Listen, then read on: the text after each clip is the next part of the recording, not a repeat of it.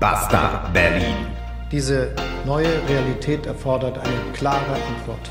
Nicht schnelle große Schlagzeilen, sondern hinter den Kulissen. Aus dem Wissen muss ein Können werden. Der alternativlose Podcast. Es ist Donnerstag, der 5. Januar 2023. Frohe Neues, Leute! Hier ist Folge 157 und mein Name ist Benjamin Golme. Mein Name ist Marcel Jopper. Herzlich willkommen zu Basta Berlin, dem alternativlosen Podcast. Äh, ja, frohes Neues da draußen. Äh, ein neues Jahr hat begonnen und äh, egal wie schlimm 2023 auch werden wird, wir sind uns sicher, wir werden auch gemeinsam das zusammen durchstehen. Lassen Sie uns also zusammenstehen in der Demokratie. Solange wir zusammenstehen, bewältigen wir jede Krise. Oh, vielen Dank, Waschlappen, Winnie. Mensch, das hat aber schön gesagt. Ja. Ja, die Frage ist bloß, ob Ihre und meine Ansicht von Demokratie so genau die gleichen sind oder ob es da nicht vielleicht doch gewisse Unterschiede gibt. Hm. Aber wir hoffen natürlich, dass auch Sie, Herr Kretschmann, äh, gesund und munter ins neue Jahr gekommen sind. Wenn er nicht in Neukölln gefeiert hat, glaube ich, stehen die Chancen ja ganz gut. Ähm, also wenn, wenn man dagegen Fan von Pistolenschüssen direkt am Trommelfell ist oder Angriffe auf äh, Feuerwehr und Krankenwagen, dann ist man in Berlin-Neukölln natürlich genau richtig gewesen. Äh, aber äh, ist das möglicherweise gleich der Grund, nach einem Böllerverbot zu rufen? Da schauen wir heute nochmal genauer drauf. Aber ist schon verdächtig, ne? Kaum sind Joppa und Golme weggezogen aus Neukölln, eskaliert die Angelegenheit. Ein Freudenfeuer. Außerdem blicken wir heute auf das, was das neue Jahr wohl bescheren wird. Also zahlreiche Politiker haben uns ja bereits in richtige Stimmung versetzt Mhm. und äh, haben bereits Hinweise gegeben. Frieren für den Frieden, das war ja vielleicht erst der Anfang. Mhm. Aber wir sind uns sicher, die Regierenden, die meinen es natürlich nur gut mit uns. Also uns, jedenfalls wenn wir die Pharmaindustrie sind oder die Ukraine oder eben auch die Ampelkoalition. Richtig. Und damit starten wir auch direkt in unser erstes Thema. Deutschland 2023. Was wird uns da politisch erwarten? Ja, Moment. Das klingt jetzt so ein bisschen wie aus der Kategorie in der Glaskugel lesen. Ja, okay, äh, Benjamin, wir haben keine Zeitmaschine und wenn wir eine Zeitmaschine hätten, würden wir wahrscheinlich auch nicht in die Zukunft, sondern eher in die Vergangenheit reisen und da das ein oder andere verändern. Aber äh, es gibt ja jetzt schon genug Anzeichen, wie sich dieses neue Jahr entwickeln könnte. Das Jahr 2023 hat natürlich begonnen mit einigen Neujahrsansprachen. Traditionell stehen dann zum Jahreswechsel beispielsweise der Bundeskanzler vor der Kamera oder auch die Ministerpräsidenten und sie sagen dem Wahlvolk, was sie so denken und wie toll alles ist im Land. Ja, Benjamin, richtig toll. Klar. Äh, Richtig klasse ist ja auch das Land, das Sie regieren. Es muss ja äh, richtig klasse sein. Äh, So hat das auch selbstverständlich der deutsche Bundeskanzler formuliert. War eine richtig spannende Rede von ihm mit auch vielen spannenden Versprechen. Wir schauen mal kurz rein. Ich werde mich auch in Zukunft ganz persönlich dafür einsetzen, wenn es darum geht, eine Welt mit weniger Waffen zu schaffen. Ach Mensch, ey, der olle Helmut, hast Ja. du den nochmal ausgegraben? Marcel, ich habe das Gefühl, da bist du jetzt vielleicht doch in die Zeitmaschine gesprungen. Denn diese Neujahrsansprache war wohl aus dem Jahre äh, 1987. War das die, die so gut war, dass die nochmal wiederholt wurde? Bestimmt, äh, bis heute. Die waren alle gut. Aber, was er gesagt hat, klang ja tatsächlich ganz gut. Richtig, äh, dem kann man sich anschließen, vor allem wenn man bedenkt, dass der Ton ja heute komplett konträr zu dem Thema geworden ist. Äh, Ich habe mir so ziemlich jede Neujahrsansprache von den Ministerpräsidenten in diesem Jahr Oh angeguckt. Gott, du Ärmster, das riecht ja hier nach Erschwerniszulage. Ja, richtig. Und äh, außer der Rede äh, des sächsischen Ministerpräsidenten Michael Kretschmer, die war tatsächlich recht schön locker gehalten mit so einem Chor im Hintergrund, ähm, haben alle anderen Ministerpräsidenten und auch der Kanzler mal mehr, mal weniger und mal hauptsächlich über ein bestimmtes Thema gesprochen. Ein Thema. Hm.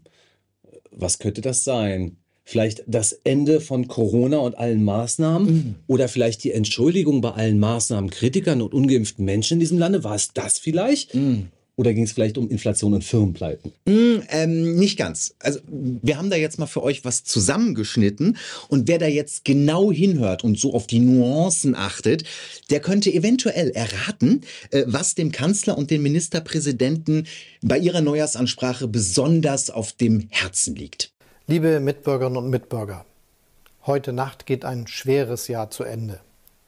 In keinem Jahresrückblick fehlen die Bilder des 24. Februar als im Morgengrauen die ersten russischen Raketen in Kiew, Kharkiv und Odessa und anderen ukrainischen Städten einschlugen. Wenn wir an das vergangene Jahr zurückdenken, kommt uns allen der brutale Überfall Russlands auf die Ukraine am 24. Februar in den Sinn. Putin führt einen imperialistischen Angriffskrieg mitten in Europa. Und wenn wir einmal die Situation bei uns mit der in der Ukraine vergleichen, dann merken wir, wie gut es uns geht. Viele machen sich Sorgen wegen des Kriegs. Seitdem vergeht kein Tag, an dem die Menschen in der Ukraine nicht leiden müssen. Ein Drittel der gesamten ukrainischen Bevölkerung ist bislang vor Gewalt und Terror geflohen. Und wir alle spüren die Folgen dieses Kriegs auch in unserem Alltag. Das zeigt sich auch in der Hilfe für die Menschen aus der Ukraine, die vor dem russischen Bombenterror fliehen. Viele Frauen und kleine Kinder. Putin hat die Ukraine eben nicht in wenigen Tagen überrannt, wie er geplant hatte. Seit dem russischen Angriff auf die Ukraine herrscht Krieg in Europa. Viele Menschen machen sich Sorgen um die Zukunft.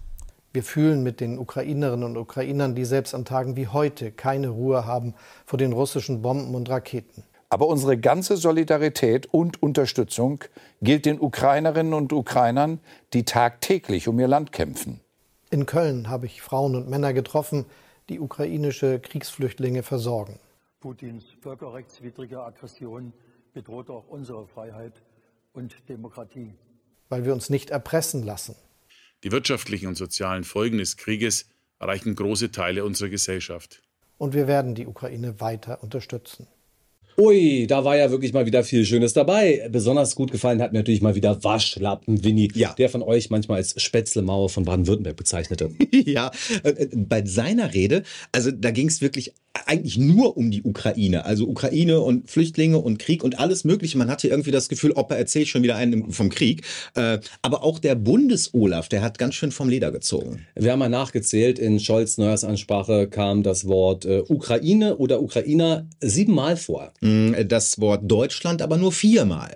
Dafür dreimal das Wort Krieg, dreimal Russland und zweimal Zeitenwende. Äh, was wir ja wissen, eigentlich Aufrüstung bedeutet. Und so ist es auch gar nicht verwunderlich, wenn wir vor einer Woche beim ZDF folgende Meldung gelesen haben.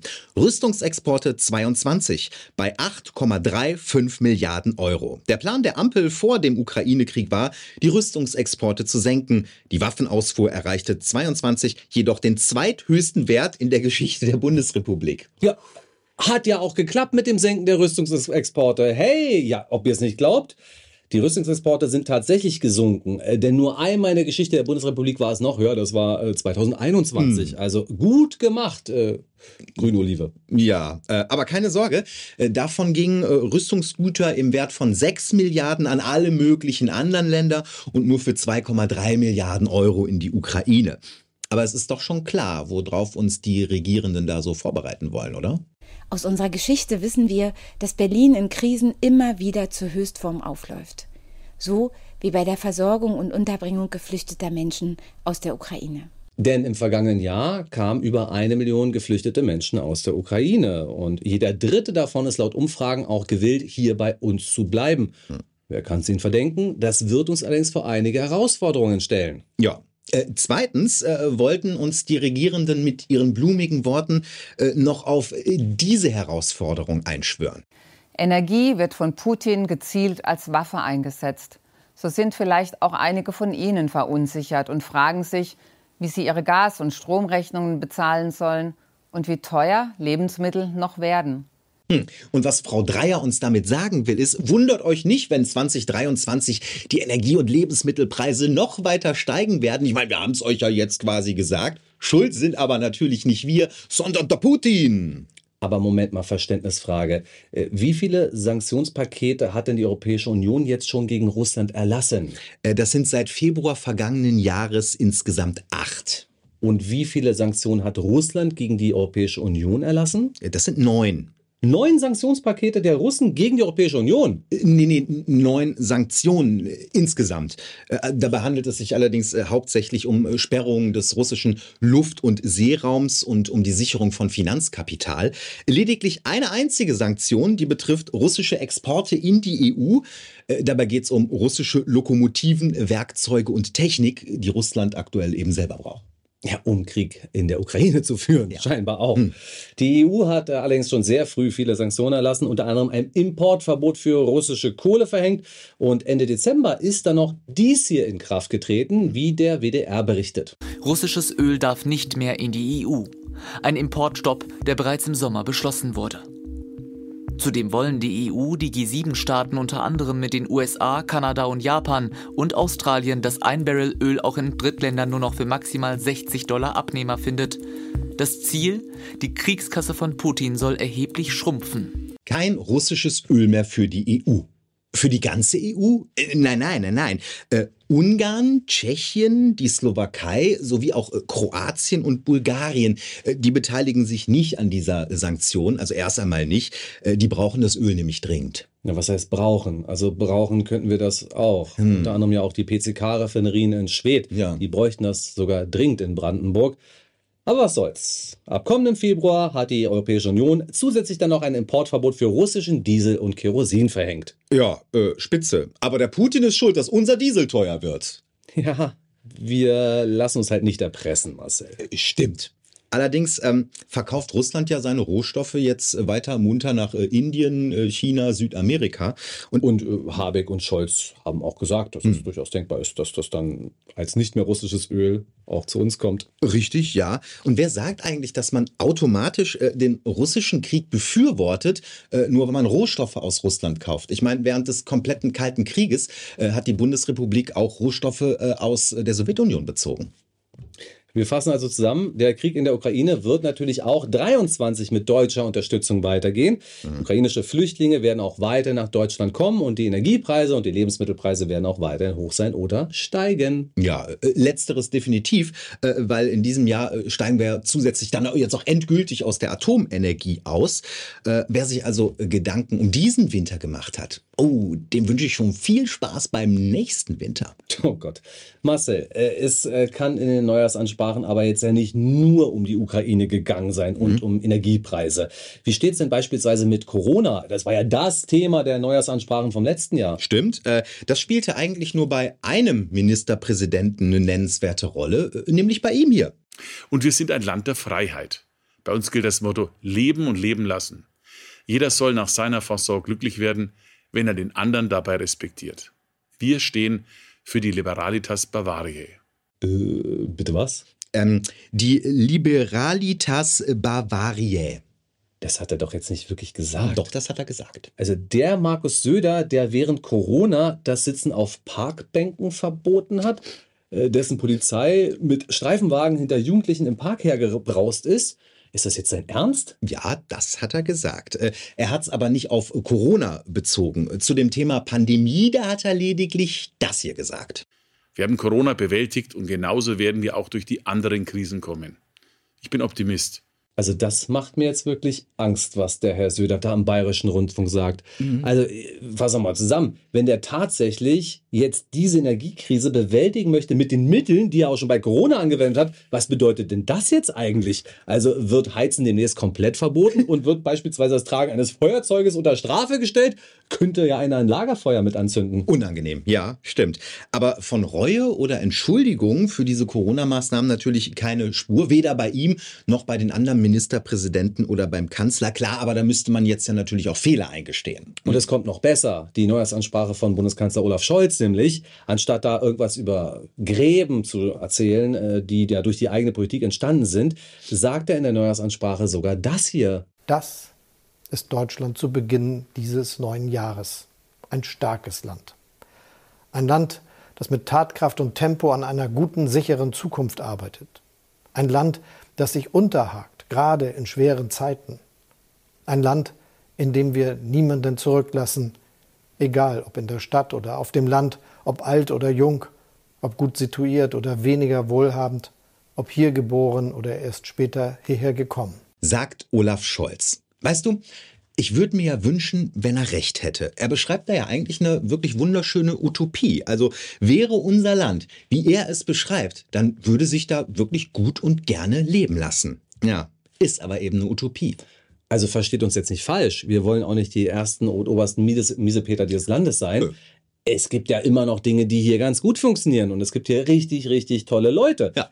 Äh, Das Problem ist bloß, wenn wir jetzt über den Zusammenhalt in der Gesellschaft sprechen, lieber Olaf Scholz, um den ist es wahrhaftig überhaupt nicht gut bestellt. Nee. Und da gehen die politischen Ansichten und die Realität halt mal wieder meilenweit auseinander.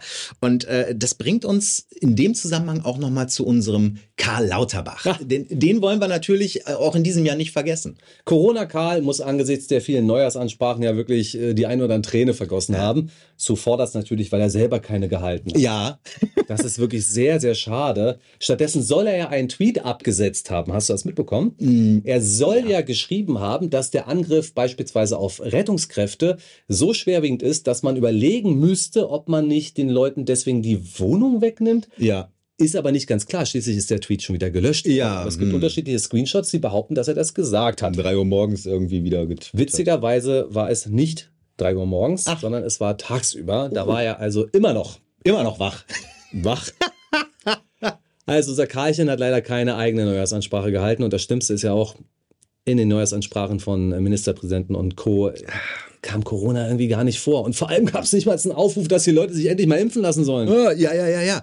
Äh, Und dann hat ja unser Justizminister Marco Buschmann äh, dem Karl vor dem Silvester noch so einen Brief zugestellt und da fordert er den, Minister, äh, den Gesundheitsminister tatsächlich dazu auf, umgehend alle Corona-Maßnahmen fallen zu lassen. Also das kann unserem Pandemie-Heiner nun wirklich nicht schmecken. Das stimmt. Und darauf wurde er dann auch angesprochen in einem ZDF-Interview am 28. Dezember. Will Lauterbach dennoch bis April an den Maßnahmen festhalten? Naja, ob wir bis April daran festhalten, das werden wir sehen. Aber wir sind jetzt mitten in einer also üblen Situation. Die Krankenhäuser sind total voll, das Personal ist überlastet. Wir haben Schwierigkeiten, Personal zu finden, große Ausfälle und wir haben eine Übersterblichkeit seit Monaten. Ähm, nun, Herr Lauterbach, warum sind denn die Krankenhäuser so voll? Ja, äh, weil die Menschen einerseits trotz Impfung krank geworden sind äh, und zweitens, weil durch ihre Corona-Maßnahmen äh, jetzt krankheitstechnisch auch ein gewisser Nachholeffekt äh, besteht. Äh, ja, äh, die Isolation der vergangenen Jahre, ne? Und lieber Herr Lauterbach, warum ist denn das Personal so überlastet? Weil erkranktes, geimpftes Personal fehlt und weil ungeimpftes Personal zum Teil abgewandert ist. Und ach ja, die Krankenhäuser waren schon vor Corona am Limit. Und das hat natürlich auch die SPD mit zu verantworten, die ja über Jahrzehnte mitgeregiert hat. Und das hat auch Herr Lauterbach zu verantworten, der ja selber da mitgewirkt hat an Hm. sehr entscheidenden Stellen. Richtig. Und äh, zum Thema Übersterblichkeit, da haben wir ja in den vergangenen Folgen eigentlich schon äh, zu Genüge was zugesagt. Äh, und dass auch ebenfalls äh, die Impfung vielleicht da auch mit zusammenhängt, das kann ja zumindest nicht ausgeschlossen werden. Weißt du, was ich mich so, was ich so faszinierend finde? Unsere Politiker, die wirken irgendwie immer so, äh, wie jemand, der gerade von der Schule geflogen ist, keinen Schulabschluss hat und dann sagt, äh, ja, aber jetzt würde ich gerne richtig durchstarten, jetzt wird es richtig gut mit mir und jetzt bin ich ja nicht schuld. Bei den Grünen stimmt das ja auch genau so. Jahrelang in der Schule gepennt, nur Scheiße gebaut und sich dann beschweren, dass die Zukunft nicht richtig aufgestellt ist. So macht man das ja. Zum Beispiel Herr Reul, Innenminister von äh, Nordrhein-Westfalen, sagt, uiuiui, was wir da jetzt gerade haben mit dieser Silvestergeschichte, das ist ja jahrelang und jahrzehntelang verfehlte Integrationspolitik. Alter, der Mann war schon in den 90er Jahren. wenn ich irre. War der nicht schon in den 50er Jahren? Die ganze CDU, ja, Ewigkeiten an der Macht in allen möglichen Bereichen. Aber jetzt fehlt es ja wirklich an diesem, das und jenem. Es ist so dermaßen unglaubwürdig. Jetzt aber wirklich, ja. Das ist aber wirklich, ja. Und Ich frage mich, warum Herr Lauterbach nach wie vor mit Samthandschuhen angefasst Mhm. wird. Immer wieder. Ja. Wenn dieser Tweet echt gewesen ist, wo er gefordert hat, dass man Leuten beispielsweise die Wohnung wegnehmen kann, wenn sie das und jenes machen, warum ist er immer noch Minister? Mhm. Und ja auch Wulf Schmiese in diesem Interview, was du gezeigt hast. Die beste Szene haben wir ja gar nicht gesehen. Ich will das mal nachspielen. Es wirkt ungefähr so. Frage, Herr Lauterbach, vor einem Jahr haben Sie ja gesagt, es wäre ein echtes Weihnachtsgeschenk, wenn die Varianten milder wären. Da haben Sie ja quasi recht behalten.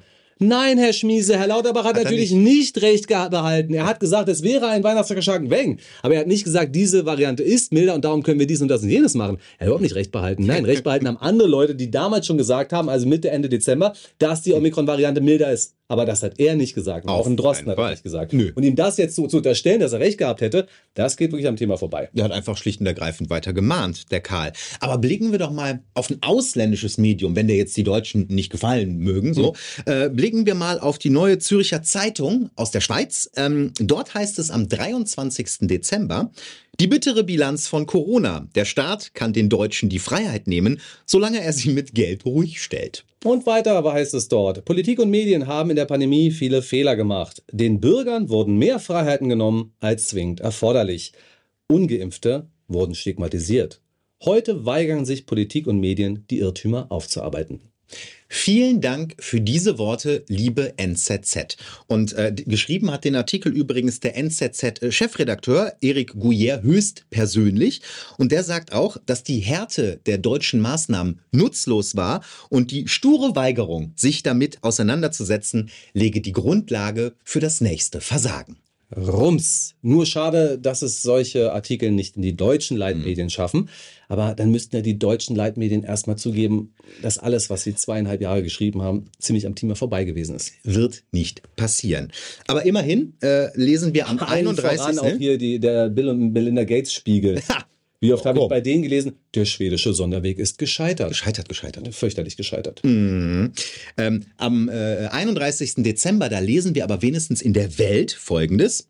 Zu viele Dosen, Milliardenkosten, Regierung will Impfdeal aufheben. Im deutschen Zentrallager befinden sich mehr als 150 Millionen Dosen Überschuss und ein Ende der Lieferung ist nicht in Sicht. Ei. Ja, gute Nachricht, man hat jetzt China unsere kostenlosen Impfstoffe angeboten. Oh toll. Also kostenlos. Kostenlos wären sie dann für China, kostenlos sind sie auch für die EU, nur kostenlos halt eigentlich für die Bürger, die sie bezahlt haben. Nein. Aber die Chinesen wollen sie nicht haben. Hm. Komisch. Also ich bin da wirklich gespannt, wie die Bundesregierung und wie die Europäische Union aus diesen Impfstoffverträgen eigentlich rauskommen möchten. Aus den gleichen Verträgen, deren Einzelheiten per SMS geklärt wurden, die nun leider gelöscht sind. Äh, aus den gleichen Verträgen, die die Bevölkerung ja nur geschwärzt zu sehen bekommt. Aus den gleichen Verträgen, die Haftung seitens der Hersteller wohl ausschließen. Also sollte es der EU tatsächlich gelingen, aus diesen Verträgen auszusteigen, dann sicherlich nur durch einen anderen Deal mit den Pharmafirmen. Aber darüber müssen wir uns auch überhaupt nicht aufregen, weil die Details dazu werden wir erst gar nicht erfahren. Wir haben sparsam, wir haben solide gewirtschaftet und gute Erfolge erzielt. Ja, spitze. Vielen Dank, lieber Helmut. Und auch wir hier bei Basta Berlin haben 2022 natürlich sparsam gearbeitet und gewirtschaftet, solide gewirtschaftet und wollen das auch im Jahr 2023 tun. Und das am besten mit eurer Hilfe. Deshalb sehr gerne unterstützt uns bei unserer Arbeit, dass wir das auch noch weitermachen können. Äh, ach, du, du hast die BEZ-Dose, Ja. aber du hast auch Rücken, ne? Herr Golme ist ganz schlecht ins neue Jahr gestartet. Ich habe Rücken. Bist gerutscht ins neue? Ja, als ich diesen Feuerlöscher auf den Rettungswagen geschmissen habe, habe ich mich irgendwie Hat's gezerrt.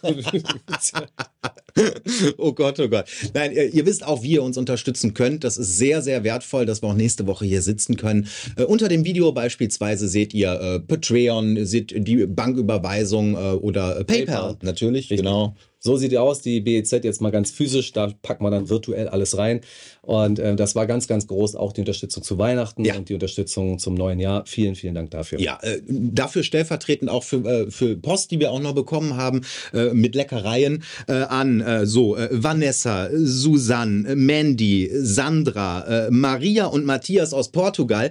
Ganz, ganz, ganz lieben Dank stellvertretend dafür. Wirklich der Wahnsinn. Wir kriegen eine Gänsehaut, äh, weil das, dass Menschen an uns denken zu Weihnachten und dann auch sich die Mühe machen, äh, dann hinzugehen, ein Paketchen zu packen, das wegzuschicken zur Post, ist Weihnachten in der Vorweihnachtszeit auch nicht toll immer. Und backen. Und backen. Meine Frau sagt äh, mit einer gewissen Eifersucht, es gibt so viele tolle Frauen, die dir so tolle Sachen backen. Hier waren auch hauptsächlich weibliche Namen, ne? Das, äh, Kannst du mal sehen. Interessant. Äh, apropos Namen, äh, wir hatten doch in der Weihnachtssendung äh, den Aufruf, schickt uns doch mal oder schreibt uns doch mal, wer möglicherweise der älteste und der jüngste Basta Berlin Zuschauer ist. Da ist auch eine ganze Menge eingetrudelt. Wir wollen das jetzt hier mal auflösen, ähm, weil äh, die Gewinner kriegen ja dann für uns ein, äh, ein T-Shirt. So, also, was glaubst du denn, wie, ach, du hast es schon gesehen, das ist jetzt blöd. Was glaubt ihr denn, wie alt ist der älteste? 88. Und das ist der Dieter. Ganz liebe Hallervorden. Grüße. Ist das der Dieter Hallervorden? Ich glaube nicht. Könnte aber sein. Ja, äh, da, da, da frage ich mal nach. Nein, lieber Dieter, du kriegst von uns nochmal eine E-Mail, da klären wir dann alles weitere. Und äh, die jüngste Zuschauerin ist ähm, Kira. Können wir aber nicht gelten lassen. Kira ist sieben, aber Kira ist eine Hündin. Guckt aber wohl immer fleißig Basta Berlin, aber ich glaube, der passt das T-Shirt auch Ich muss mal nicht. gucken, ob es im Basta Berlin Fanshop äh, auch schon einen Basta Berlin Hundenapf gibt. Wenn nicht, Oh. Herr Jopper, designen Sie bitte auch den. Sehr gerne. Äh, dann äh, die nächst äh, ältere, jüngste Zuschauerin ist äh, Lina mit 16 und die hat schon mit 13 angefangen, Basta Berlin zu gucken. Super, herzlichen Dank äh, für diese Treue und auch dich werden wir kontaktieren wegen dem Shirt. Sehr schön. Aber nur gegen Geburtsurkunde und Ausweiskopie. Ansonsten Absolut. kann der ja alles behaupten hier. Also vielen, vielen Dank an euch alle. Schön, dass ihr dabei seid und wir werden uns große Mühe geben, diesen ganzen Irrsinn auch im Jahre 2023 gemeinsam mit euch durchzustehen. Ihr für uns und wir für euch, ist doch klar. Irrsinn gibt's nämlich genug. Und äh, damit kommen wir auch zu unserem zweiten Thema. Äh, Prost Neujahr, also 2023 ist ja da und wir freuen uns alle auf äh, schwarz-rot geile zwölf Monate ähm, im besten Deutschland aller Zeiten. Und unsere Chefin für Knall und Puff, für Sprengstoff, lange, dicke Rohre und Panzer, die hat uns auch eine Botschaft geschickt. Mitten in Europa tobt ein Krieg. Damit verbunden waren für mich ganz viele besondere Eindrücke, die ich gewinnen konnte. Viele, viele Begegnungen mit äh, interessanten, tollen Menschen. Dafür sage ich ein herzliches Dank. Bundeswumms-Verteidigungsministerin Christine Lamprecht äh, steht da im Böllerhagel und schwadroniert, welche Bereicherung irgendwie der Ukraine-Krieg ist oder beziehungsweise sie durch den Ukraine-Krieg erfahren hat. Das Video, das kam irgendwie gar nicht so gut an. Wurden ja sogar Rücktrittsforderungen laut. Es klappt einfach nicht. Es passt nicht zusammen. Instagram und die Familie Lamprecht, ja? Sie können einfach nicht mit Instagram, aber Sie sollten besser ohne. Es ist unglaublich. Wir vermuten ja, dass der Sohn von Frau Lamprecht, also Hedi Lamprecht, Alex, äh, selber die Kamera geführt hat und es online gestellt hat, um seine Mama auch mal so richtig bei Instagram in die Pfanne zu hauen. Zu foppen. Ich glaube, dir Silvester wird die Ministerin nicht vergessen. Nee, äh, Silvester 2022, 2023, äh, einfach legendär und unvergesslich, jetzt schon, also eine besondere Überraschung. Die gab es beispielsweise für Jan Eisfeld. Ja, den kennen die Älteren von euch noch. Ich war früher großer Fan. Icy Ice von den absoluten Beginnern, also der mit der lustigen Stimme. Der Eisfeld wollte es so richtig knallen lassen und darum hat er sich Knallbonbons besorgt. Hier. Genau die. Na klar, auch nicht besonders gut für die Umwelt, so ein Knallbonbon, aber immerhin jetzt nicht direkt CO2 auslösend und Feinstaub kommt, glaube ich, auch nicht raus. Also für ihn war das scheinbar ein Kompromiss, der irgendwie noch so okay war. Ein Kompromiss. Äh, und was der Rapper da erleben musste, das war allerdings so schockierend, dass er es gleich mit der ganzen Welt teilen musste. Äh, Jan Delay äh, hat allerdings äh, ja äh, erst mit einer Verzögerung äh, darauf reagiert. Und so lasen wir dann am Neujahrstag um 16.37 Uhr war sprachlos, als die kleine Tochter des Gastgebers gestern Abend diese Witze aus unseren Knallbonbons vorgelesen hat. Was für eine frauenverachtende Scheiße ist das bitte? Für Kinder ab drei? Happy 1953. Gott, was ist denn da vorgefallen? Freunde. Zum Glück hat Icy Ice natürlich auch den Namen der Firma erwähnt, dass, äh, damit wir auch wissen, wer jetzt eigentlich das Schwein ist, wen wir dann in Zukunft boykottieren müssen. Also frauenverachtende Witze auf kleine Zettelchen. Das hat Jan Delay ordentlich den Abend vermiest und deswegen werden wir das jetzt hier aber auch mal nur aus chronologischen Gründen vortragen, was da so drin stand. Wenn meine Frau anfängt zu singen, dann gehe ich immer raus, damit der Nachbar sieht, dass ich sie nicht schlage. Klassiker, ja. Ähm, oder äh, das hier. Warum gibt es im Parkhaus eigentlich Frauenparkplätze? Damit beim Parken nicht die Autos der Männer beschädigt werden. Was haben Frauen und Handgranaten eigentlich gemeinsam? Ziehst du den Ring ab, ist das Haus weg. Das ist nicht lustig. Für Herrn Jopper bitte keine Plätzchen mehr zu Weihnachten, ja, liebe Damen da draußen? Also wer findet denn sowas witzig? Ich weiß es nicht. Ich habe eben mit der Toilettenfrau noch ein paar Worte gewechselt. Also, die hat auch gesagt, Fips, so vorm Auftritt. Bist du denn ein bisschen nervös und zerstreut? Ich sage, überhaupt nicht. Ja, warum bist du denn auf der Damentoilette? Also ehrlich, du. Witze auf Kosten von Frauen, das geht natürlich gar nicht. Weder zu Silvester noch zu einem anderen Tag. Und fest, die Firma Weco hat sich dafür in aller Form entschuldigt. Die Knaller seien wohl schon mehrere Jahre alt und heutzutage will man solche schlechten Kaloa nicht mehr reinpacken. Doch 1953. Hm, ja, aber dann ist ja alles gut. So, also frauenfeindliches Verhalten zu Silvester, hm, das, das geht gar nicht. Aber mal ganz im Ernst, passiert äh, leider immer wieder und zwar äh, viel massiver als auf kleinen Zettelchen. Äh, vor rund einem Jahr, da hat die Bild über einen Vorfall aus Mailand berichtet. Die Freundinnen sind 20 Jahre alt, Studentinnen aus Deutschland, die in Italien den Jahreswechsel feiern wollten. Man hört deutlich, wie eine der beiden auf Deutsch um Hilfe ruft. Doch nicht nur zu Silvester sind Frauen der Begierde von Männern ausgesetzt, also den Grabbeleien von Heranwachsenden. Das gilt genauso für manch andere Dinge, wie zum Beispiel Feuerwerk. Hm, nach zwei Jahren Feuerwerksverbot grabbelt Sprengstoff geile Männer, die grabbeln da, was das Zeug hielt, zu sehen hier bei Lidl.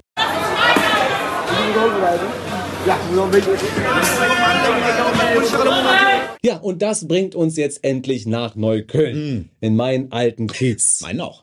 Auch an der Hermannstraße wird natürlich gerne Silvester gefeiert. Brennende Baustellen, brennende Balkone, Raketen und Schreckschusspistolen auf Menschen. Na meine Güte, das ist doch Neuköllner Tradition und auch ich bin schon das eine Mal hin und her gesprungen, damit ich nicht abgeknallt werde von meinen Mitbürgern. Mhm. Und dass das nach zwei Jahren Knallpause genauso kommen wird, das hätte man auch ahnen können. Äh, zum Beispiel nach diesen Nachrichten hier von Lidl. Äh, in Neukölln, äh, Blitzüberfall bei Lidl, Feuerwerk geklaut. Als ein Mitarbeiter, 40, das bemerkt hatte, sprach er die Gruppe an und wollte sie aufhalten. Doch ein junger Man Mann äh, sprühte ihm Reizgas in die Augen. Tatort war übrigens der Lidl in der Glasower Straße, bei dem auch ich schon mal einkaufen gewesen bin. Das ist auch nur hunderte Meter entfernt von dem Ort, der seitdem mal wieder in aller Munde ist. Die Hermannstraße. Also genau der Kiez, in dem ich äh, 15 Jahre leben durfte. Oder musste. Hm. Gut, dass zu Silvester Halbstärke Feuerwerkskörper auf Herrn Golme und andere brave Bürger werfen, geschenkt. Äh, Es ist seit Jahren auch bekannt. Aber in diesem Jahr, äh, da gibt's eben was Neues. Äh, Feuerwerk, Barrikaden und Überfälle. Und wir schauen mal rein für alle Radiozuhörer, werde ich das kommentieren. Wir sehen die Neuköllner Hermannstraße am Silvesterabend. Ein Leiterwagen der Feuerwehr hält an. Von rechts nähern sich mehrere Männer, schieben den Rollladen des Wagens hoch und versuchen Feuerwehreigentum zu stehlen. In weiteren Aufnahmen sehen wir dann ein Polizei- und ein Feuerwehrauto, das mit Raketen beschossen wird. Und zu guter Letzt werden dann noch Gegenstände auf die Fahrbahn geworfen. Ja, äh, so sah das von oben aus. Und wie das von unten aussah, äh, hat ein Feuerwehrsprecher berichtet. Auch der stand unter dem Eindruck der Tat und war äh, sichtlich angegriffen. Wir haben jetzt gerade erfahren, dass ein Löschfahrzeug, was hier zu dieser Einsatzstelle alarmiert war, äh, ein, ja, man muss sagen, in einen Hinterhalt gelockt worden ist. Es äh, war eine Barrikade auf der Hermannstraße. Das Fahrzeug hielt an, diese äh, Barrikade hat gebrannt. Und äh, kurz nachdem das Fahrzeug angehalten hat, sind 25 Vermummte auf dieses Fahrzeug zugestürmt, haben die Rollläden hochgerissen, wollten Gerätschaften klauen, haben mit äh, ja, Waffen auf dieses Fahrzeug geschossen. Laut Feuerwehrangaben sei dieser Wagen übrigens einem Kollegen zur Hilfe gekommen. Dem sei nämlich, wie Focus Online äh, berichtet, das hier passiert. Aufnahmen von Nonstop News zeigen, wie ein junger Mann einen Feuerlöscher auf die Windschutzscheibe eines Rettungswagens wirft, die zerbricht.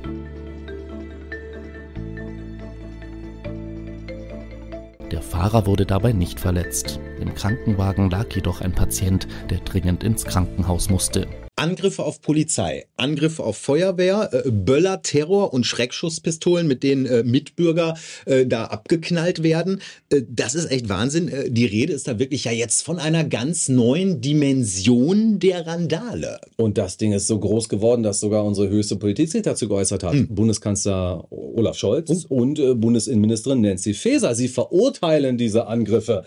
Die Sache ist also ganz oben angekommen. Da stellt sich natürlich die Frage, wer war es denn? Hm. Was machen wir denn jetzt? Gegen wen sollen wir denn da jetzt eigentlich vorgehen? Ja. Äh, fangen wir doch erstmal mit den äh, Betroffenen an, äh, den Feuer, dem Feuerwehrmann aus diesem Video. Es handelt sich um den Sprecher Thomas Kirstein. Der war dann ohne seinen äh, gelben äh, Helm äh, zu Gast äh, bei der Tagesschau. Lässt sich irgendwie eingrenzen, wo es passiert ist, in welchen Stadtteilen, in welchen Milieus? Also wir haben äh, 38 Ein Angriffe verzeichnet. Das ist der Stand von äh, Neujahr morgen 6 Uhr. Ein Schwerpunkt war in der Tat in Neukölln, in der Hermannstraße. Dort gab es mehrere Angriffe. In der Silbersteinstraße, auch örtlich in Neukölln, wurde dieser Feuerlöscher gezielt auf den Rettungswagen geworfen. Das äh, war schon ein Schwerpunkt. Wow, äh, Klippe umschifft. Die Frage ist ja gewesen, aus welchen Milieus kamen denn eigentlich die Täter? Und die Antwort, äh, Silbersteinstraße. Äh, Das ist kein Milieu, Herr Kirstein, das ist eine Örtlichkeit. Äh, Das ist auch nicht die Antwort auf die Frage, äh, um welches Milieu es sich möglicherweise handeln könnte. Nee, das mit den Milieus, das fällt ihm irgendwie so ein bisschen schwer. Er könnte ja mal ähm, seinen Kollegen fragen. Äh, Der hat versucht, äh, dem Sender NTV ein Interview zu geben. Ich weiß nicht, ob das äh, normal ist und. Äh, aber dann, aber dann! Wir, wir! Wir haben gewonnen! In diesem Fall könnte man ja vermuten, dass der Täter aus dem albanischen Milieu stammt. Ja, genau, dieser Herr mit der Schreckschusspistole, der macht den albanischen Doppeladler. Aber Leute, ich muss sagen, was danach passiert ist, das ist ja fast schon komisch, irrwitzig. Ich meine, die Wahrheit liegt auf dem Tisch. Aber niemand hebt sie auf. Hm. Kaum einer traut sich, vor allem nicht aus dem Regierungslager, hier mal Ross und Reiter zu benennen. Einfach nur in die entscheidende Richtung zu gehen. Die Video Videobilder, die wir da gesehen haben, die zeigen ja keinen Marcel und keinen Benjamin oder die zeigen auch keine Mia oder keine Lea oder keine Miriam. Nein, die zeigen irgendwie was anderes. Hm. Aber Geduld. Schauen wir mal, was die Experten dazu zu sagen haben äh, und gucken wir uns mal an, wie sie versuchen, das Offensichtliche irgendwie auszusparen. Ja, Wer könnte das denn gewesen sein, Benjamin? Also, wer könnte es denn gewesen sein? Also, den nächsten Versuch, äh, den macht jetzt der ARD-Reporter Thomas Rostek aus Berlin. Angriffe auf die Feuerwehr. Wer, wer sind denn die Täter? Was weiß man denn dazu zur Stunde? Von den Tätern äh, zu sprechen, ist in solchen Kontexten immer ein bisschen schwierig. Ja, es ist schwierig. Mhm. Ja, es ist schwierig. Aber dazu hat die ARD ja gut bezahlte Experten, äh, wie Sie, äh, Herrn Rostek. Ähm, verraten Sie uns doch jetzt mal, Ihre Einschätzung? Wer war es denn jetzt? Tatsächlich ist es so, dass ähm, die Gewerkschaft der Polizei sich äh, dazu bereits geäußert hat. Was? Also, Herr Rostek, wir wollten doch von Ihnen wissen, was Sie meinen, was da passiert ist und nicht von irgendeiner Gewerkschaft. Ja. Sie sind doch der Journalist und Sie müssten doch auch irgendwie so eine Einschätzung haben. Es seien gruppendynamische Prozesse, ähm, also ein gesamtgesellschaftlich großer Druck, der geherrscht hat, ähm, geherrscht haben soll, anlässlich jetzt nach zwei Jahren Pandemie und dass man da eben äh, versucht, ähm, ähm, genau, dass man eben an Pyrotechnik auch leicht rankommt und dass dort eben äh, das zu großen Problemen geführt habe. Richtig. Danke für die Einschätzung. Thomas Rostek nach Berlin. Äh, äh, äh, richtig. Äh, danke für die Einschätzung, äh, Thomas Rostek nach Berlin. Gut. Dann halt noch ein Versuch, wieder die ARD und diesmal ist es der Kriminologe Thomas Feltes. Was können Sie da zu den Gruppen sagen? Welche üben das aus? Das muss man sehr stark differenzieren. Also wenn wir jetzt über die Ereignisse von gestern oder heute Nacht sprechen, dann müssen wir hier davon ausgehen, dass das einfach junge Menschen waren, die in den letzten Monaten und Jahren ganz besonders benachteiligt waren aufgrund der Einschränkungen. Oh, äh, interessanter Punkt. Also äh, Gewalt gegen Feuerwehrleute als Corona-Kollateralschaden.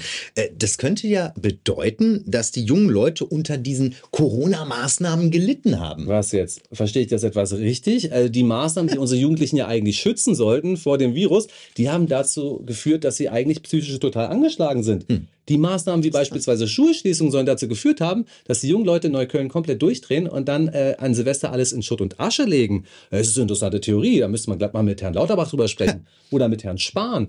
Oder mit den Gesundheitspolitikern der Länder. Oder mit Frau Merkel, die dafür gesorgt hat, dass die Schulen geschlossen wurden. Oder mit Herrn Drosten, die alle gesagt haben, ja meine Güte, der Schutz vor der Pandemie ist ja wichtiger als die Kollateralschäden der Maßnahmen. Sind die wirklich so dermaßen krank, unsere Jugendlichen, dass sie deswegen ganze Straßenzüge verwüsten? Guter Punkt. Können wir gerne drüber reden reden. Und Jetzt das rauchen sie auch fest. noch mehr, ne? Jetzt rauchen sie auch noch mehr. Mann. Nein, wirklich, neue Untersuchungen. Jugendliche rauchen jetzt doppelt so viel. Hm. Ja, wieso? Möglicherweise, ja, wegen psychischer Schäden, die ihr angerichtet habt. Für die Gesundheit wohlgemerkt. Ja, auf die Gesundheit. Ja, du hast noch jemanden. Ja, äh, und zwar lass uns mal Polizeisprecherin Anja Dirschke hören. Die sagt uns ein bisschen mehr zu der Gruppe dieser Randalierer. Äh, denn tatsächlich wurden ja einige von denen auch festgenommen. Was wir sagen können, ist, dass von den 103 Personen, die festgenommen äh, werden konnten, es sich bei 98 Personen um männliche Tatverdächtige handelt und nur in fünf Fällen um Frauen. Es handelt sich mehrheitlich, das sieht man auch auf den Videos, um Jugendliche und junge Erwachsene. Festgenommen wurden also ganz überwiegend Männer oder männliche Jugendliche. Mhm. Irgendwie fehlt doch noch was in dieser Antwort. Schauen wir doch mal beim RBB nach. Hm? Das hat nämlich ein Opfer von dieser Gewalt tatsächlich vor die Kamera bekommen. Es ist ein Feuerwehrmann mit türkischem Migrationshintergrund. Ich nenne das Kind beim Namen. Die Leute, die auf uns geschmissen haben, diese, diese ganzen Böller und die Knaller und Flaschen, das waren keine Linksautonomen irgendwie, die ein Problem mit dem System haben. Das waren junge Heranwachsende, größtenteils mit Migrationshintergrund. Und das sage ich selber, obwohl ich einen Migrationshintergrund habe. Mein ganzes Leben lang kämpfe ich schon gegen, gegen äh, irgendwelche Vorurteile an. Aber was soll ich denn da noch sagen? Baris Koban sagt, was die ganze Zeit dieser Elefant im Raum gewesen ist. Es waren Jugendliche, mit Migrationshintergrund. Die bejubelten die Taten auf Arabisch, die feuerten sich auf Türkisch an und die zeigten auch äh, den äh, hier äh, albanischen Doppeladler. Ist es Zufall, dass das ausgerechnet ein Feuerwehrmann mit Migrationshintergrund sagt? Hm. Lieber deutscher Bürgi, habt ihr denn selber nicht die Eier in der Hose, das einmal auszusprechen? Dann können wir das jetzt nochmal miteinander üben. Ja. Also, äh, vielleicht sprecht ihr es einfach mal aus, weil es befreiend sein könnte. Also, liebe äh, Bio-Deutsche, lieber Roland, äh, lieber äh, Stefan, liebe Miriam, oder auch Kartoffeln, so wird er ganz gerne beschimpft, oder auch Nazis oder Hurensöhne, sagt man auch manchmal. Äh, Traut es euch einfach mal zu sagen. Also das Problem kommt, ja, es kommt aus dem migrantischen Milieu. Mhm, ja, die Silvesternacht von Köln. Die Täter hatten Migrationshintergrund und haben auch Mädchen sexuell missbraucht. Die sogenannten, äh, das Partypublikum von Stuttgart, äh, das hatte einen Migrationshintergrund und hat die Innenstadt verwüstet. Die Täter von Neukölln haben Migrationshintergrund und haben auf Feuerwehrleute und Polizisten geschossen. Die Täter haben Migrationshintergrund, jedenfalls überwiegend. So sieht es aus. Und da beißt die Maus keinen Faden ab. Und das sieht auch jeder, der diese Videos sieht. Und das weiß auch jeder. Und wenn man das einfach so zur Seite wischt und nicht bespricht, dann macht es die Sache nicht besser. Wir aber versuchen die Sache von einem anderen Blickwinkel außerdem noch zu sehen. Zum Thema Migrationshintergrund. Tja, Freunde, ganz Nordneukölln hat einen Migrationshintergrund, jedenfalls seitdem Benjamin da weggezogen ist. Wir haben Zahlen für euch. Es geht hier vorwiegend um die jungen Leute. Auf der Internetseite sekundarschulen-berlin.de erfahren wir nämlich etwas mehr über die Berliner Jugend. Und hier ist unter anderem eine Statistik über Schüler mit nicht deutscher Herkunftssprache. In der Neuköllner Kepler-Schule haben 91 Prozent als Herkunftssprache nicht Deutsch. In der Nähe des Tatorts liegt die äh, Zuckmeier-Schule. Dort sind zuletzt 387 Kinder zur Schule gegangen. Von 387 Kindern hatten wie viele als Herkunftssprache Deutsch? 33. Ach. 33 von 387 Kinder hatten als Herkunftssprache Deutsch. So ist es da zu lesen.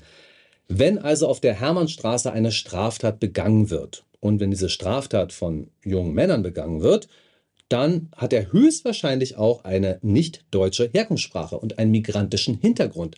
Alles andere wäre statistisch unwahrscheinlich. Ja, Berlin ist eine schwierige Stadt und am schwierigsten ist es vermutlich in Neukölln.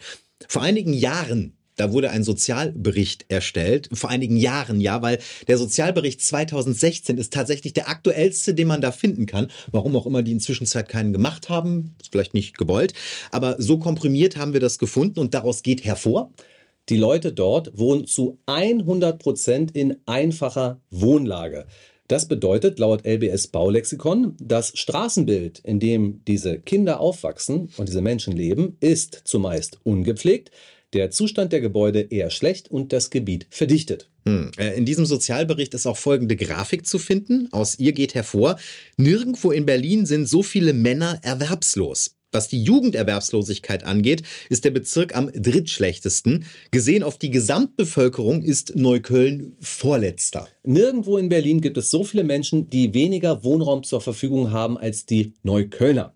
Hm. Benjamin, ähm, wir, wir waren ja beide früher Neuköllner. Wir haben beide auch über zwei Jahrzehnte in Neukölln äh, gewohnt. Ähm, es ist nicht alles gut, aber ich finde, es ist auch nicht alles schlecht, oder? Ja, und ich finde, dass wir es uns nicht zu einfach machen wollen. Wenn wir hier fröhlich den albanischen Adler zeigen und dann suggerieren, Albaner alle scheiße. Was ist denn dann mit dem Albaner, den ich kennengelernt habe, der gerade jetzt in seinem Spätkauf steht, nämlich am S-Bahnhof Pankow? Ein richtig feiner Kerl zu sein scheint. Mit dem verstehe ich mich blendend. Was ist denn beispielsweise mit den Syrern, die mir meinen Einkauf vom Möbelhaus hochgetragen haben und sowas von geschleppt haben? Was ist denn mit den Migranten, mit denen wir uns täglich auseinandersetzen, mit denen wir täglich leben und denen wir gut klarkommen? Und wenn man jetzt die alle in einen Topf wirft, dann macht man sich erstens zu einfach und zweitens hilft es auch nicht gerade dabei, das Land auf sichere Füße zu stellen. Und dass Idioten auch aus ganz anderen Richtungen kommen können, das werden wir euch jetzt zeigen. Wir haben da noch ein weiteres Video vorbereitet.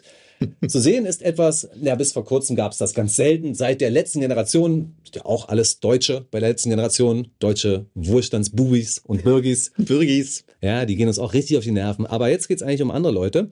Die blockieren eine Autobahn und äh, das ist ein sehr gefährlicher Eingriff in den Straßenverkehr. Da kann Schlimmstes passieren, da können auch Menschen ums Leben kommen. Wenn man das Stauende nicht rechtzeitig sieht, dann kracht man rein und dann können da Menschen sterben. Und das machen die da einfach so. Und wir gucken uns die Herren mal an. Aber das macht nicht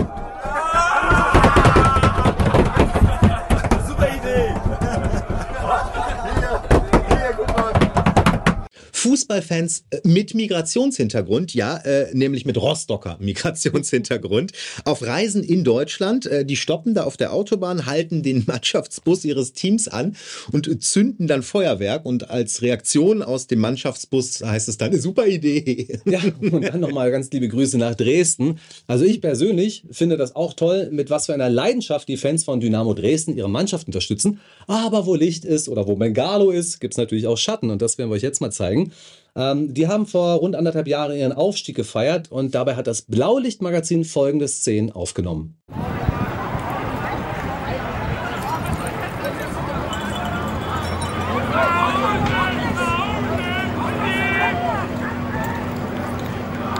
Ui. Ähm, und vor wenigen Monaten, äh, da sollen Dresdner Fans nach äh, Bayreuth äh, emigriert sein. Oh, Dresdner mit Migrationshintergrund. Mm, ja, aber laut Bild haben die sich dann nicht so richtig wie höfliche Gäste verhalten. Sie wurden mit offenen Armen empfangen, ohne Vorurteile, aber diese Gastfreundschaft haben sie im wahrsten Sinne des Wortes mit Füßen getreten.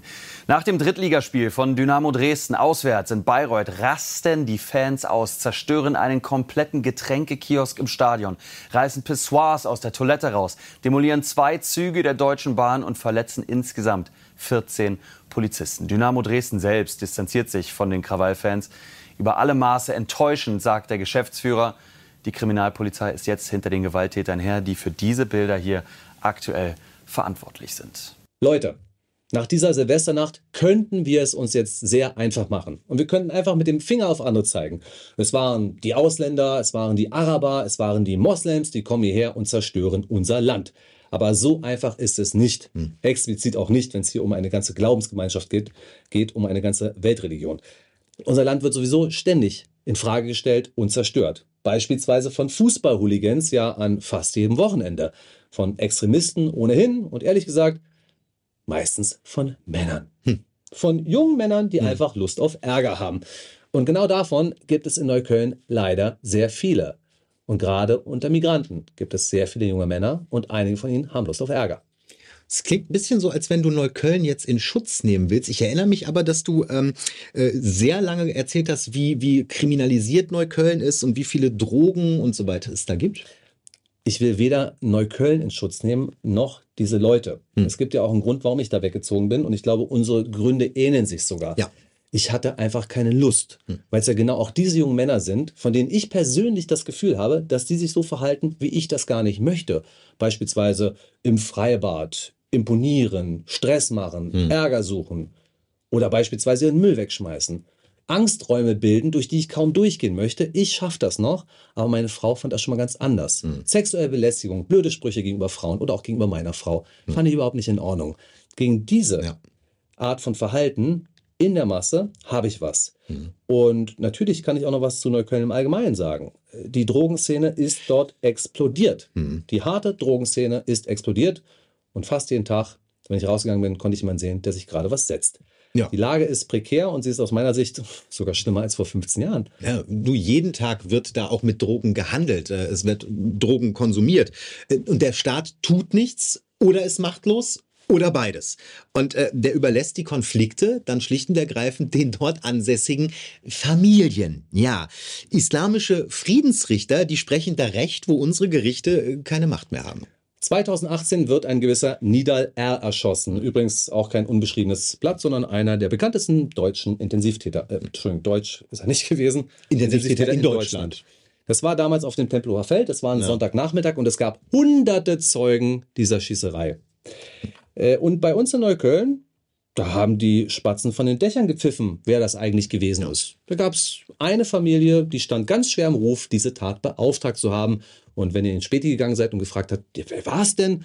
Dann hieß es, ja, das waren vier Männer und die haben sich direkt danach in die Türkei abgesetzt. Ja. Und wenn das auf der Straße bekannt ist, dann ist es auch bei den Polizeibehörden bekannt und bislang ist dafür noch nie jemand äh, mhm verhaftet worden. Natürlich nicht. Ähm, wir haben schwerste Kriminalität, wir haben Israel-Hass, wir haben Schwulenhass, äh, wir haben verwahrloste, massiv verwahrloste Straßenzüge und keinen Respekt mehr vor Polizisten und diesem Staat. Das ist Neukölln. Gibt es auch anderswo, aber eben auch in Neukölln. Ja, das gibt es in Duisburg-Marxloh. Ja. hört man jedenfalls, war ich noch nicht. Das gibt es in Teilen von Köln, das gibt es in Hamburg, das gibt es in mehreren Kiezen von Berlin. Aber denkt mal drüber nach, wenn ihr Jugendliche seid und da zur Schule geht, ja, wie wachst ihr da eigentlich auf? Kann man das vergleichen mit dem, wie ihr eure Kinder aufwachsen lässt? Und stellt ihr vor, ihr seid jetzt ein Kind oder ihr seid ein Elternteil von so einem Kind. Und dann schickst du das Kind raus in die Schule und du weißt, oh, ob da jetzt wirklich nur so koschere Typen rumlaufen und was ist, wenn mein Kind selber kein koscherer Typ mehr ist? Du, aber das ist natürlich auch eine Dynamik, ne? Wenn du jetzt Elternteil bist und möchtest deine Kinder dort nicht zur Schule gehen lassen, so, so ein Benjamin oder ein Roland oder wer auch immer, dann ziehst du weg. Und dann irgendwann hast du halt gar keine Deutschen mehr in diesem Stadtteil, weil die alle weggezogen sind. Aus Gründen. Ja, ist absolut richtig. Also ich denke mir auch so, was ist denn, wenn du jetzt ein türkisches Elternteil bist und dein Kind heißt Hakan und jetzt äh, willst du aber, dass das gut aufwächst. Ja, stimmt. In der Bude selber ist wenig Platz, weil viele dieser Familien leben einfach deutlich beengter. Dann schickst du das Kind natürlich raus. Und da lernst auch Leute kennen. Und dann hörst du die falsche Musik, dann lernst du die falschen Leute kennen, dann kriegst du die falschen Vorbilder. Und auf einmal ist dein Kind das falsche Kind. Macht es euch nicht so einfach.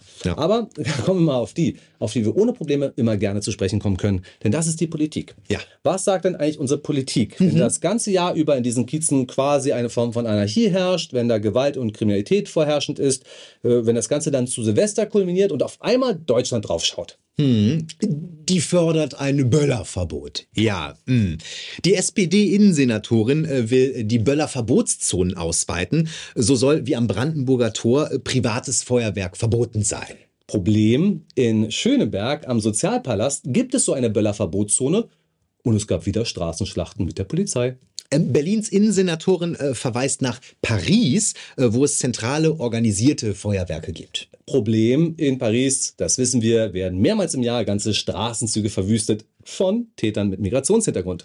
Äh, Berlins Innensenatorin will mehr Bodycams für Polizisten. Ja, Problem, das hilft ja bestenfalls zur Strafverfolgung, verhindert aber keine Straftaten. Ach was. Äh, Bundesinnenministerin Nancy Faeser, die fordert harte Strafen für Angriffe gegen Einsatzkräfte. Ja, Problem, diese harten Strafen stehen bereits jetzt im Strafgesetzbuch. Also wenn ihr einen Polizisten angreift, beispielsweise ihm eine Rakete unter den Helm schießt und er hier schwerste Verbrennung bekommt, was er jetzt leider erlitten hat, dann könnt ihr dafür natürlich ins Gefängnis gehen. Dafür brauchst du keine neuen Gesetze. Mhm. Außer du hast einen einfachen Richter. Genau. Ich meine, was ist denn, wenn der Jugendrichter dann homöopathische Dosen von äh, Strafarbeiten und Sozialarbeiten ähm, erlässt? Ja. Aber Moment, äh, Nancy Faeser fordert härtere Strafen. Ja, okay. Dann bringen wir also den 16-, 17-, 18-jährigen jungen Mann ins Gefängnis und dann sitzt er im Gefängnis und damit ist der Gerechtigkeit sicherlich Genüge getan, oder? Oder könnte es vielleicht sogar so sein, dass er in, bei seinem Gefängnisaufenthalt noch härtere Typen kennenlernt und dann auch böser wird? Oder möglicherweise hat er dann äh, das auch in seiner Strafakte und wird in seinem beruflichen Werdegang deutlich eingeschränkt sein. Dann, dann, dann, dann, dann machen wir ein Böllerverbot. Ja, richtig, Marcel. Genauso machen wir das. Ich meine, von diesem Böllerverbot träumen die Grünen ja schon seit Jahren und Teile der Linken ebenfalls und es wird jetzt ja auch gefordert. Also, weil Jugendliche in Neukölln oder Kreuzberg oder Wedding sich daneben benehmen, darf der Marcel in Langwitz nicht mehr böllern. Mhm. Ja, du, die Randale von Neukölln wird natürlich jetzt vorgeschoben, um eine eh schon lange bekannte Agenda umzusetzen. Über Jahrzehnte geschaffene soziale Probleme und fehlgeschlagene Integration wird auch einmal ernsthaft mit einem Böllerverbot in Verbindung gebracht. Ganz so, als wenn es ohne Böller keine Probleme mehr gäbe. Mensch, äh, als wenn ohne Böller die Armut verschwinden würde. Als wenn ohne Böller die Ablehnung gegen die Polizei verschwinden würde. Die Wut auf Deutschland, äh, die Re Respektlosigkeit gegenüber den Mitmenschen und schwere tätliche Kriminalität auf den Straßen. Wisst ihr, wenn das so ist, ja, dann bin ich auch für ein Böllerverbot. Barca Berlin befürwortet dann ein Böllerverbot. Tja, liebe Politik, und sollte das dann doch nicht klappen mit diesem Böllerverbot, dann macht doch einfach den Trick, den ihr seit Jahrzehnten anwendet. Wegschauen und leugnen, was tatsächlich Sache ist. Welche Probleme wir hier tatsächlich haben. Und nach jeder Gruppenvergewaltigung, nach jeder Messerstecherei, nach jedem Krawall, nach jedem schweren Raub, egal ob das eine Goldmünze ist oder der Pokerraub oder das Dresdner Gewölbe, dann werdet ihr euch bestimmt wieder irgendwas einfallen lassen. Es wird nie die Wahrheit sein. Ihr werdet euch nie trauen, ein Problem anzusprechen, wenn es auf der Straße liegt. Weil ihr nämlich alle nicht wie der Feuerwehrmann aus Berlin seid. mit seinem Migrationshintergrund. Ihr traut es euch nicht. Die Wahrheit, liebe Freunde, liebe Politik, die tut viel zu sehr weh. Wir haben Neukölln verloren. Auf Jahrzehnte. Konsequenz einer katastrophalen Politik jahrzehntelang und auch in den vergangenen Jahren. Wir haben viele Teile unseres Landes verloren und ich kann euch versprechen, es wird eine ganz, ganz schwere Zeit. Und zwar auf Jahrzehnte. Und das sind eure Entscheidungen, die Konsequenzen eures Handels, unserer Politik, Frau Merkel und viele, viele andere. Ja, auch schon Ihre Vorgänger, so viel ich weiß. Sicher. Aber äh, beenden wir sogar den 70er Jahre, wenn wir das ernst Und der Olle Helmut, ja. Äh, aber beenden wir doch äh, das Ganze mal mit einem Fazit äh, ähm, von einem äh, oder mit den Worten eines besonderen Politikers, den wir an der Stelle nicht unerwähnt lassen wollen. Der war nämlich verantwortlich für diese Stadt und ihre Politik. Äh, 25 Jahre lang Abgeordneter, 12 Jahre lang SPD-Chef in Berlin, Stadtentwicklungssenator. Ausgerechnet Stadtentwicklungssenator. Ja, ja. Und dann regierender Bürgermeister von Berlin, Michael Müller. Mhm. Und der sagt im Spiegel, jetzt gerade aktuell über seine Stadt, Zitat. Ich fahre jetzt wirklich viel Fahrrad und laufe viel von einem Termin zum anderen. Und was mir da wirklich auffällt, dass die Stadt schmutzig ist. Ist mir vorher nicht aufgefallen. Ich bin natürlich immer in den Limousinen gefahren. 80 Prozent meiner Termine waren in Mitte. Und wenn ich jetzt unterwegs bin in den Kiezen, in den Quartieren, jetzt fällt mir das auf. Ganz merkwürdig. Ganz merkwürdig, Herr Müller. Ganz merkwürdig. Ich glaube, so geht es übrigens vielen Politikern. Eigentlich dürfte es ja jetzt seit einem Jahr gar nicht mehr so sein, ne? weil ich meine, Franziska Giffey, die jetzt regierende Bürgermeisterin ist, war ja vorher Bürgermeisterin von Neukölln. Die konnte aus ihrem Rathaus ja den ganzen Dreck sehen. Aber vielleicht ist sie deswegen Regierende geworden, dann konnte sie dann weg aus Neukölln. Weiß. Von ihr gibt es ja immerhin das legendäre Foto und Video mit dieser Schreckschusspistole, wie sie den Berlin-Marathon anschießt. Die ist eine von denen, von den Albanern. eine von denen, ja. Nein, aber ich finde dieses ähm, Michael Müller-Zitat, das habe ich jetzt extra nochmal rausgesucht. Wir haben es auch im Wochenstart schon besprochen. Bemerkenswert. Ich finde es wirklich so unglaublich bemerkenswert, wenn, denn das bestätigt ja alles, was wir über Politiker denken. Dass sie mit ihrem Einkommen von im Bundestag ja rund 10.000 Euro und ihren Dienstwagen, der Fahrbereitschaft des Bundestages, so gut wie gar keine Ahnung davon haben, wie das Leben in den Kiezen abgeht. Und ich sag dir was, in meiner Familie, die leben alle so dermaßen am Stadtrand und haben keine Ahnung, was da passiert. Da sagt mir jemand aus meiner Familie, du, ich habe jetzt neulich hier aus Pakistan zwei Kunden gehabt, ganz witzig. Ja, ich sag ganz witzig. Ich habe zwei deutsche Kunden bei mir in Neukölln, das fand ich witzig. Die wissen gar nicht, was in der Innenstadt abgeht. Die Ja. wissen gar nicht, wie schmutzig es ist. Die wissen gar nicht, mit welchem Gefühl man durch die Straßen läuft. Wie es sich eigentlich anfühlt, in einer S-Bahn zu sitzen, in einer U-Bahn zu sitzen und immer wieder das Gefühl hat, äh, wer kommt jetzt rein? Wer ist hier drin? Welcher Terror entsteht hier gerade? Warum fühlt es sich eigentlich so widerlich an in dieser Stadt? Davon haben die überhaupt keine Ahnung, aber es ist so. Das ist meine feste Überzeugung. Und das war heute eine schwierige Sendung. Und ich Wir haben auch vorher viel diskutiert, ja. Ich bin auch nicht sicher, ob sie gut ist. Ob ich irgendwie auf den Punkt bringen konnte, was ich eigentlich denke. Aber das Leben dieser Stadt ist zum Kotzen.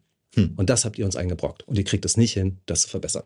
Ja. Äh, Und da hast du auch völlig recht, äh, auch über Jahrzehnte nicht. Es ist ja auch nicht der Wille da, Probleme zu benennen. Du kannst erst Probleme angehen, wenn du sie benennst. Aber wenn du die falschen Probleme benennst oder die gar nicht erst siehst, weil du die Augen davor verschließt aus einer moralischen Überhöhtheit und einer, Entschuldigung, wenn ich das sage, grünen Überhöhtheit teilweise, dann wird sich nichts ändern. Punkt. Ja. Ruf mich ein Freund aus Augsburg an, gemeinsamer Freund von uns, Mhm. und sagt, Mensch, was ist in Berlin los? Fürchterlich, also ganz schlimm, das will ich hier nicht haben, bei mir in Augsburg. Hast du ja zum Glück nicht. Freu dich, dass du das nicht hast. Hm. Aber andere Leute können sich jetzt gar nicht vorstellen, wie es bei uns ist. Das heißt aber nicht, dass sie nicht darüber reden dürfen. Sie dürfen durchaus sagen, dass sie das nicht wollen. Ja. Und ich habe nur geantwortet, weiß mein lieber Freund, rette sich, wer kann. Und das gebe ich allen da draußen mit. Rette sich vor diesen Zuständen, wer kann.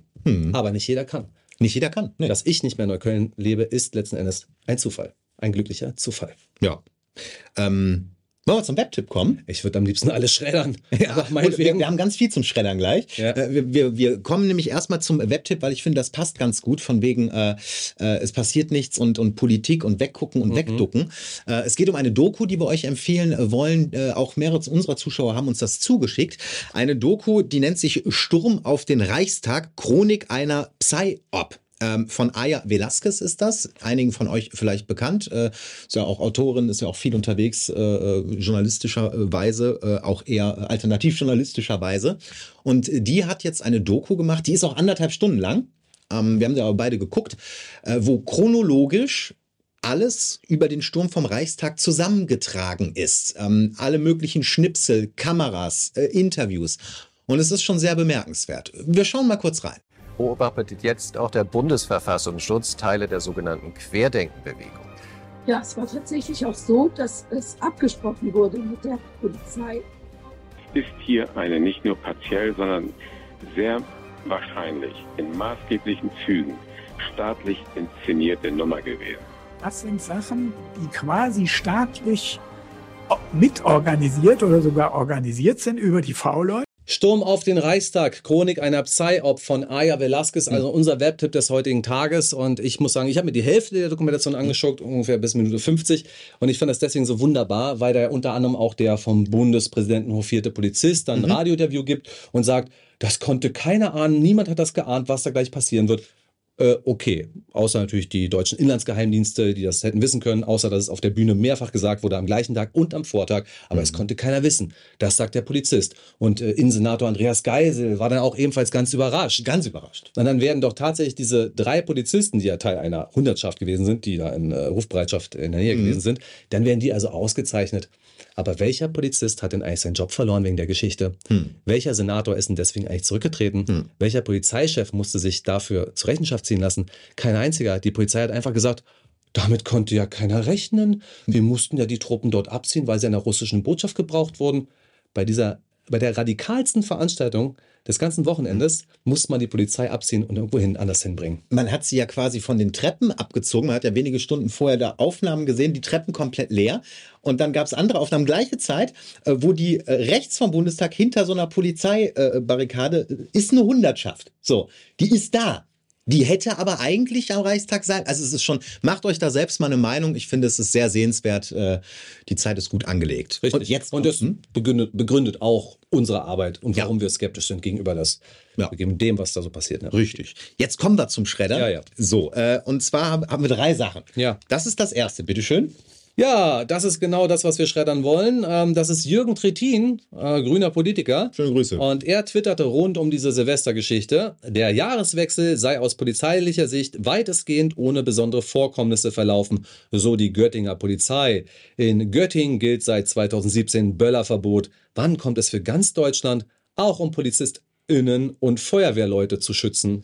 Ja, ist ja eine interessante Aussage. Stimmt aber äh, beides nicht. Also erstens, hier ein Artikel, Redaktionsnetzwerk Deutschland. Start des Feuerwerksverkaufs sorgte für lange Schlangen, reinstürmen und greifen, was geht, aus Göttingen. So, Feuerwerksverkaufsstart. Und dann äh, jetzt im neuen Jahr. Auch Redaktionsnetzwerk Deutschland. Fröhliche Partys und zahlreiche Brände zum Jahreswechsel in Göttingen und Duderstadt. Ja, Herr, Herr Trittin, waren Sie wohl nicht da? Weg damit. Unglaublich. Oh, ich will auch. Ja. Das erste Konfetti des Jahres. Selbst gemacht. Wunderbar. Ja.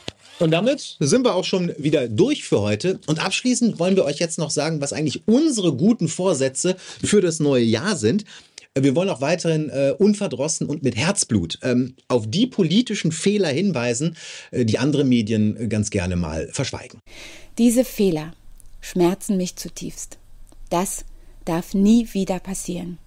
Franziska Giffey, da Ja. ist sie mal wieder. Recht hat sie. Und in diesem Fall meint sie übrigens die Pannen bei der vergangenen Berlin-Wahl. Ja. Und wir sind uns äh, ganz sicher, dass das nicht die einzigen Pannen im politischen Berlin bleiben. Nee. Und äh, nochmal nach dieser Sendung die herzliche Bitte an euch. Ich habe ja dargestellt, dass es irgendwie nicht so richtig einfach war, die passenden Worte zu finden. Ihr seid herzlich eingeladen, auch euer Feedback zu schreiben, wie es euch gefallen hat oder welche Worte ihr gefunden hättet, um dieses ganze Problem einer komplett fehlgeleiteten Integration zu beschreiben. Schreibt uns gerne eine E-Mail an barsterberlin.t-online.de. So es die Arbeit erlaubt, werden wir sie auch beantworten. Aber wir versprechen, ab jetzt werden E-Mails auch auf jeden Fall auch wieder gelesen. Und natürlich sehr, sehr gerne auch in die Kommentare. Die lesen wir nämlich auch auf jeden Fall. Äh, ansonsten äh, würde ich mich noch darüber freuen oder wir, wenn ihr das Video liked äh, oder es auch teilt. Das erhöht die Reichweite. Dann gibt es mehr Abonnenten und das ist schön. Genau. Und wenn ihr unsere Arbeit, das ist nämlich unsere Arbeit, unterstützen möchtet, könnt ihr das gerne machen. 1836 im Monat, äh, auch weniger Euros sind herzlich willkommen, mehr sind auch immer in Ordnung. äh, per Überweisung, per PayPal oder bei den Patronen der Freiheit. Alles erklärt in der Videobeschreibung. Ja. Und dann wird es gemeinsam bestimmt ein tolles Jahr 2023. Wir bleiben auf jeden Fall stabil. Ich hoffe, diese Sendung hat euch und Ihnen gefallen. mein Name ist Benjamin Golme. Ich freue mich auf nächsten Donnerstag. Mein Name ist Marcel Joppa. Bis dahin und tschüss. Basta Berlin, der alternativlose Podcast.